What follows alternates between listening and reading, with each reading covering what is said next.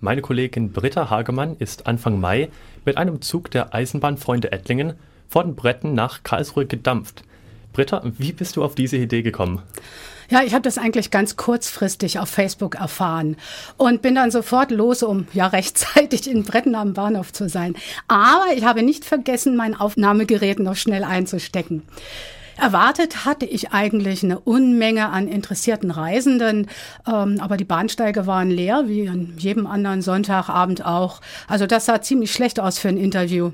Und äh, hast du dann noch jemanden gefunden? Ja, auf einer Bank ganz am Ende des Bahnsteiges 1, da saß dann ein älteres Ehepaar. Und die warteten tatsächlich auch auf die historische Dampflokomotive. Woher wissen Sie denn, dass jetzt die Dampflok hier einläuft? Der Sohn meiner Lebensgefährtin hat gleich gesagt, wo wir heimgekommen sind, dass da eine Dampflok kommt. Wollen Sie denn auch mitfahren oder wollen Sie nur gucken? Nur gucke. Warum nicht mitfahren? Weil wir daheim 120 Lokomotiven haben. Ja, aber doch keine so großen, oder? Das nicht, aber wir müssen noch für morgen ein paar Sachen erledigen. Wären Sie denn gerne mitgefahren, wenn nicht noch so viele Sachen zu erledigen wären? Unumständen vielleicht, ja.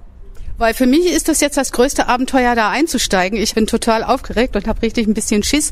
Jetzt muss ich aber trotzdem noch mal fragen, warum haben Sie denn so viele hunderttausend Loks zu Hause stehen?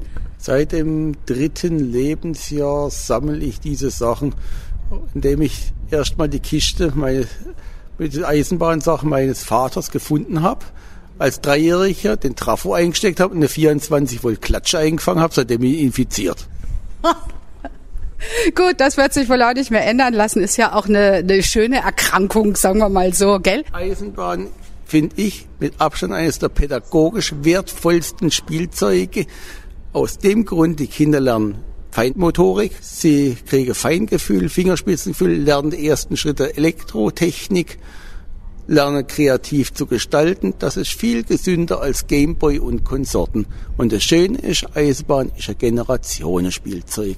Das heißt, wenn der Vater mit den Kindern spielt oder der Großvater mit den Enkel spielt, was Schöneres kann es nicht geben. Zusammen haben wir fünf Kinder, zwei Mädels und drei Buben. Haben sich die Töchter interessiert für die Eisenbahn?